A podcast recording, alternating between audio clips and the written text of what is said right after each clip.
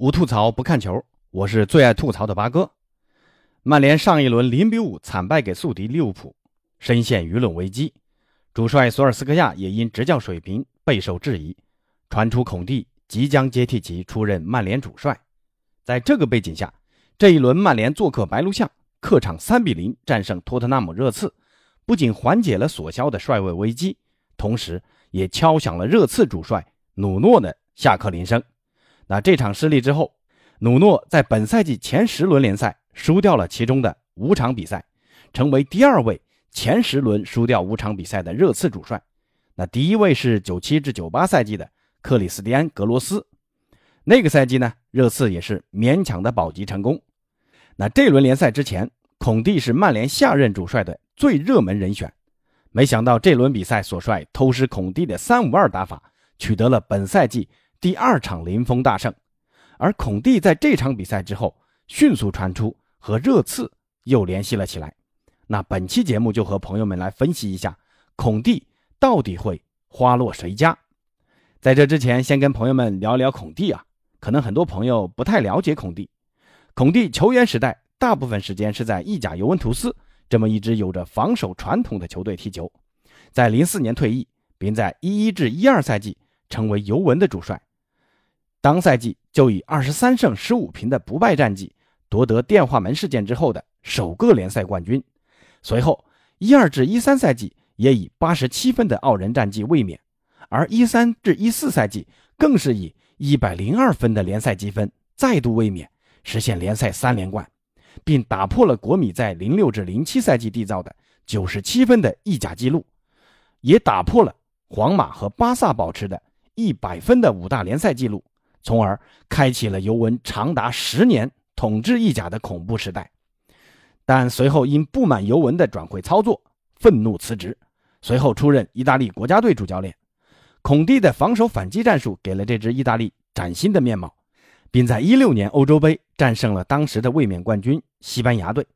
欧洲杯结束后，又出任英超切尔西队的主教练，在切尔西的首个赛季就帮助蓝军收获时隔已久的联赛冠军。但随后的夏天，以一个短信赶走了迭戈·科斯塔，同时跟俱乐部高层和球员发生激烈矛盾。在切尔西的第二个赛季，仅仅收获足总杯，但联赛只拿到第五名，从而被黯然解职。在休息一个赛季之后，于一九年出任国际米兰主帅，首个赛季就以一分之差收获亚军，而上赛季更是率领国米打破尤文的统治。获得意甲冠军，但连续两个赛季欧冠小组赛未能出现，并在夏天因不满俱乐部对卢卡库的处理，再次挂帅离去。目前赋闲在家。好，说完孔蒂，咱们来说说曼联。曼联前段时间的问题，众所周知，在于防守问题太大，而主帅索尔斯克亚明显缺乏改善球队的能力，所以在零比五输给利物浦之后，所有人都认为索帅下课。才是曼联的出路所在，而孔蒂的三五二防守反击的打法能解决曼联的后场防守问题，还是能挽救一下本赛季的。但输给利物浦的比赛之后，先是几位曼联民宿对于索尔斯克亚的支持，随后福克森爵士也来到了曼联的训练基地，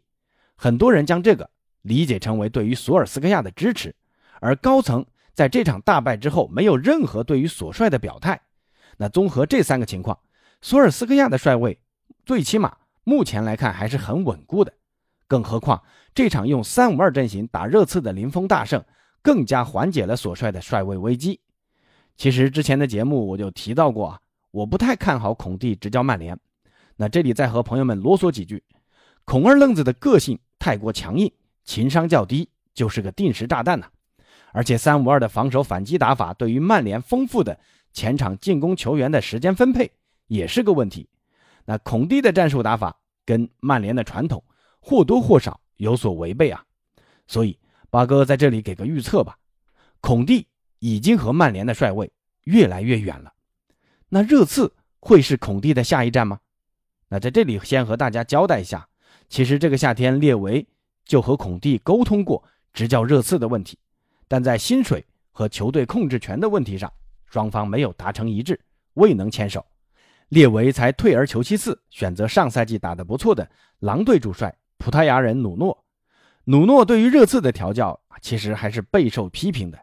因为看不到鲜明的战术风格。那三条线的调教还是问题多多的，后防不稳，中场控球弱，前场手握孙兴民、哈里凯恩这么豪华的攻击线，却无法发挥其应有的能力，过于依赖孙兴民，又无法激活凯恩，那诸多问题都考验努诺的执教能力。要想解决这一问题，目前看来真的只有换帅才能解决了。那孔蒂是否合适呢？上任主帅波切蒂诺对于热刺的战术。其实已经定了个基调啊，那就是防守反击，因为孙兴民和凯恩的快速突破非常适合这个战术，而孔蒂则是这方面的行家，稳固防守打反击，已经在蓝军切尔西获得了证明，可以说和这支热刺是绝配啊。那孔蒂牵手热刺的难点就在于，第一个是工资嘛，列维舍不舍得花这么多钱请孔蒂是个疑问，其次呢，列维。能否下放权力给到孔蒂来打造球队，也是个疑问。那促进列维下决心，就在于接下来的比赛，热刺的成绩是否继续下滑。八哥呢倒是很看好孔蒂和热刺的再续前缘啊。那对于孔蒂的未来，大家有什么看法呢？欢迎在评论区留言交流。那这期就先聊到这儿，咱们下期见。